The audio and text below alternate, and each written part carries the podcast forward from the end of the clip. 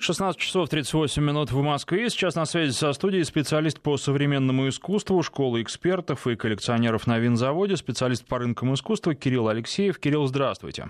Здравствуйте. Будем говорить о похищенной и теперь возвращенной картине Куинджи «Айпетри Крым». А прежде всего, очень разные данные называются. Сколько стоит эта картина? Ну, знаете, это не очень этично оценивать произведение искусства музейное, потому что ну, получат деньги страховые музеи, и что? Оценивается, все равно шедевр-то не найдется. И э, очень большое счастье, что эта вещь была найдена. Но коммерческая составляющая этой вещи высчитывается достаточно несложно, потому что Куин же чрезвычайно редкий художник, его все вещи э, по преимуществу распределены были после смерти его э, по музеям и на руках э, практически отсутствуют его работы. И поэтому э, рынок его вещей выше любого автора, который вот в этом хронологическом промежутке конца 19 начала 20 века. Если высчитывать вот математически эту вещь э, по деньгам, то она где-то вот должна составлять стоимость где-то от 1 до там, 5 миллионов долларов, как-то вот она так вот и должна стоить. Но, понимаете, Э, ну как вот можно застраховать и оценить стоимость э, Андрея Рублева, допустим. Вот Куин же автор очень редкий, и, э, и это ну, так сложно говорить о цене на человека, который, в общем-то, является национальным достоянием, конечно же. Но, а... тем не менее, вот как-то, да, вот в каком-то таком промежутке финансовом находится, денежном. А картина была застрахована? У вас есть такие данные? И если да, то на какую сумму? Ну, э, значит, насколько мне известно, был застрахован перевозка э, работы. А такую информацию предоставила Третьяковская галерея. А, вообще страхование не производится, если нет надлежащих условий э, хранения, экспонирования. А, и, соответственно, Третьяковская галерея несет всю ответственность за все, что произошло. Но ну, работа найдена, и найдена, слава богу, без э, повреждений. Обычно в процессе кражи вещи теряются, вещи приходят в негодность. А здесь все очень даже в достойном виде представлено. Следующий момент э, вот в этой, э, во всей э, истории логично, кто виноват. И здесь вопрос заключается в том, что это случайность, к сожалению такая роковая, хулиган, хулиганская такая вот случайность. Большинство краж из музеев происходит вот именно таким манером, то есть э, как э, на жаргоне это называется рывком, то есть когда работа снимается и до срабатывания всех реакций службы охраны работа выносится. Вот таким образом, допустим, в Роттердаме была украдена работа несколько лет назад, и не одна, кстати сказать. Но Э, вот участие, допустим, музейных сотрудников в этой истории, оно очень сомнительно и маловероятно. Э, понимаете, музейных сотрудников и вообще всех, кто связан с искусством, главное – это репутация. И если э, вот репутация связью с такого рода событиями обнаруживается, то этот человек просто исчезает навсегда из всех э, даже смежных областей э, ну, вот, деятельности. А, поэтому, скорее всего, этот человек просто такой хулиган. Продать эту вещь нельзя никогда, ни за, как, ни за какие деньги, ни, ни через сто лет, там, ни через 200 лет. А, информационное поле достаточно э, широко и обширно для того, чтобы э, в каждом музее сегодня утром и в каждой галерее узнали во всем мире – что вот э, такая работа исчезла и э, она украдена. Э, поэтому надо быть очень наивным человеком или очень неосведомленным, чтобы попытаться ее реализовать э, любым способом абсолютно. Э, так что, ну, все-таки вот мне лично кажется, что это такой род хулиганства был, э, дерзкого достаточно.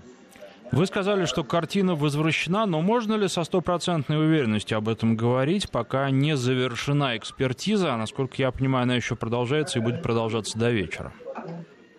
Ну да, такие конспирологические версии о том, что украли одно, а нашли другое, уже раздаются. Вот в сети, в частности. Но дело в том, что, ну, представьте себе хранителя, который 25 лет хранит это произведение искусства. Он фиксирует малейшие, ежедневно фиксирует малейшие изменения состояния работы. Ну, и вы думаете, что человек, который 25 лет смотрит на эту работу, не опознает ее? А, да нет, это маловероятно, конечно. Поэтому экспертизы здесь будут носить формальный характер, работа найдена, и, и слава богу. Как организована охрана в Третьяковской галерее? Вы сказали, что это только случайность, и только не специалист может украсть картину, потому что специалист понимает, что это невозможно. А, существует несколько ступеней охраны, а, в которые э, включается стационарная система охраны, а, мобильные системы охраны и визуальное наблюдение непосредственно сотрудников-смотрителей. А, значит, э, на временных экспозициях охрана, технические средства охраны чуть-чуть ниже уровнем находятся, чем э, на постоянной экспозиции. А, ну, всех нюансов я бы не хотел бы раскрывать и даже упоминать о них, но могу вам сказать, что э, качество охраны зависит на 90% от скорости срабатывания служб. Людей, грубо говоря. Поэтому в большинстве музеев предпочитается именно, чтобы человек сидел э, около работы. И с тревожной кнопкой это наиболее эффективно. Но когда у вас э, посещение составляет там, 5-6 тысяч человек в день, должной охраны просто не сможете организовать. И э, ну, это все вопрос организации работы и организации деятельности выставочной, конечно. Но конечно, это лежит в сфере э, технических служб, чем музейных сотрудников а, или, или кураторов, допустим, выставочного проекта, которые просто создают идею выставки, работают над архитектурой, а службами охраны занимается же э, непосредственно а, ну, специальные охранные структуры. И э, думаю, что это был вопрос взаимодействия, потому что там, насколько я знаю, Росгвардия была. Кирилл, давайте сделаем и... совсем небольшой перерыв, буквально на несколько секунд, потом продолжим. Вести ФМ. Я напоминаю, что на связи находится специалист по современному искусству школы экспертов и коллекционеров на винзаводе, специалист по рынкам искусства Кирилл Алексеев. Продолжайте, пожалуйста. А, ну, э, насколько, насколько я понимаю, в, э, в этой истории было задействовано слишком много служб, которые отвечали за безопасность. И думаю, что вопрос был во взаимодействии этих служб. Э, в любом случае, здесь, вот когда человек производит такого рода хищение, то эта информация моментально поступает на пульт, и э, сотрудники службы охраны должны немедленно оказаться э, в определенных назначенных им э, значит, точках. Э, насколько я понял, э, прежде чем в силу толпы, в силу огромного количества людей, прежде чем эти люди оказались там, где надо, работа была вынесена с территории, и время было упущено. Э, думаю, что это вопрос вот большого количества людей. Знаете, вот эта афера Томаса Крауна, такое кино было, где э, похищенная работа была вынесена совершенно свободно с территории музея, причем самого охраняемого музея в мире, э, просто наличием большого количества двойников людей, и просто потерялись вот по сюжету фильма, просто люди, охрана, она потерялась, кого именно надо задерживать. Ну, это такой смешной эпизод, но весьма показательный, который демонстрирует, что большое количество людей, оно оно, в общем, отсекает э, возможности э, вот, э, предотвращения такого рода краж. Вот, поэтому, ну вот мы тут дело имеем на самом деле со случайностью такой и такой счастливый для, ну уже не счастливый, конечно, для вора с течением обстоятельств. А, в любом случае, понимаете, нахождение произведения искусства – это несложный процесс, потому что а, люди самолюбивые и очень часто начинают хвастаться вещами, которые они добыли незаконным путем. Я говорю о произведениях искусства. В этот момент их и ловят. Вообще все эти кражи, они, знаете, на самолюбии э, очень э, срабатывают. И это слабое место.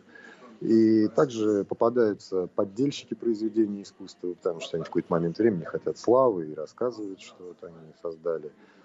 Вот, вот, вот я не Рафаэль, но вот я сделал такую же копию с него.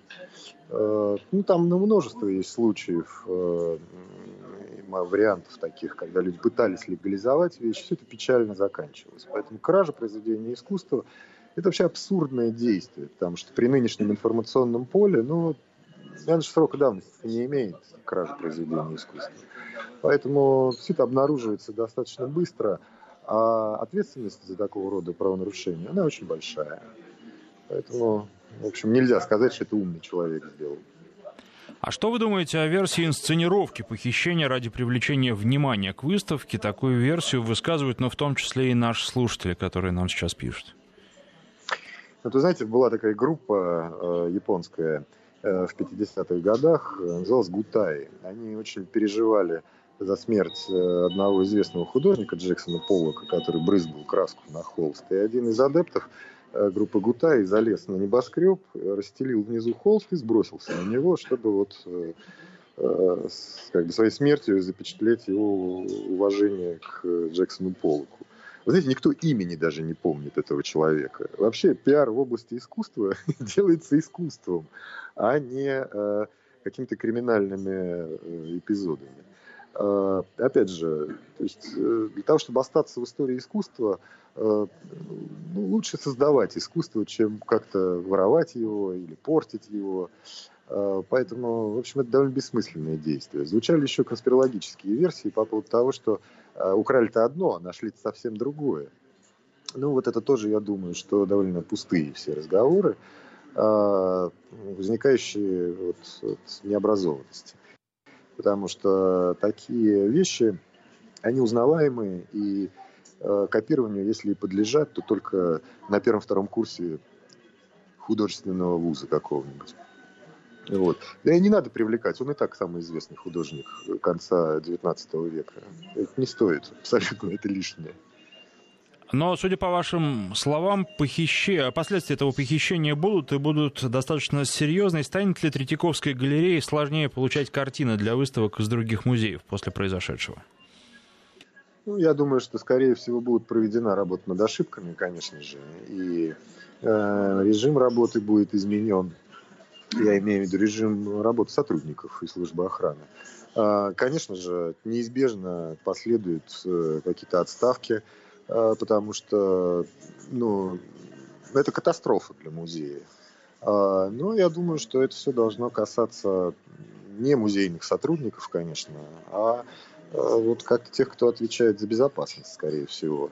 И за тех, кто отвечает за музейную безопасность выше, конечно же. Потому что ну, это насмешка просто над всеми э, системами охраны, над теми средствами, которые инвестируются э, в Э, музейные дела и выставочные проекты.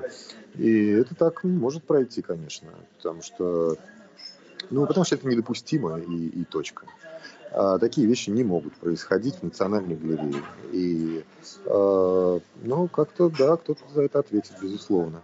А, но вот э, что касается вообще э, того, чтобы вопроса, чтобы это больше не произошло, ну, понимаете, я думаю, ну, я предполагаю, что, скорее всего, если бы вся эта деятельность э, музейная, выставочная проводилась бы не с помощью тендеров, как это обычно делается, когда на каждую выгородку, на каждую этикетку объявляется тендер. И выигрывает тот, кто дешевле предложит вариант, а не тот, кто эффективнее. И э, вот системы безопасности, я так подозреваю, устанавливались э, также э, из расчета как подешевле, потому что вот такая вот у нас система. А подешевле, ну вот, вот мы видим, чем это закончилось. Поэтому мне кажется, что в первую очередь э, вот этот пункт важен. А уж там руководители службы безопасности или конкретные охранники, ну что они могут? Они руководствуются тем материалом и теми инструментами, которые у них есть. Э, поэтому я думаю, что если бы системы безопасности были бы выбраны э, куратором э, или там руководителем выставочным, то они, они те, которые вот можно, которые дешевле, понимаете, ну вот тогда бы этой ситуации просто бы не было. Ну вот пока так. А пока не будет отменено, будет много такого, я боюсь. Спасибо. На связи со студией был специалист по современному искусству, школы экспертов и коллекционеров на винзаводе, специалист по рынкам искусства Кирилл Алексеев.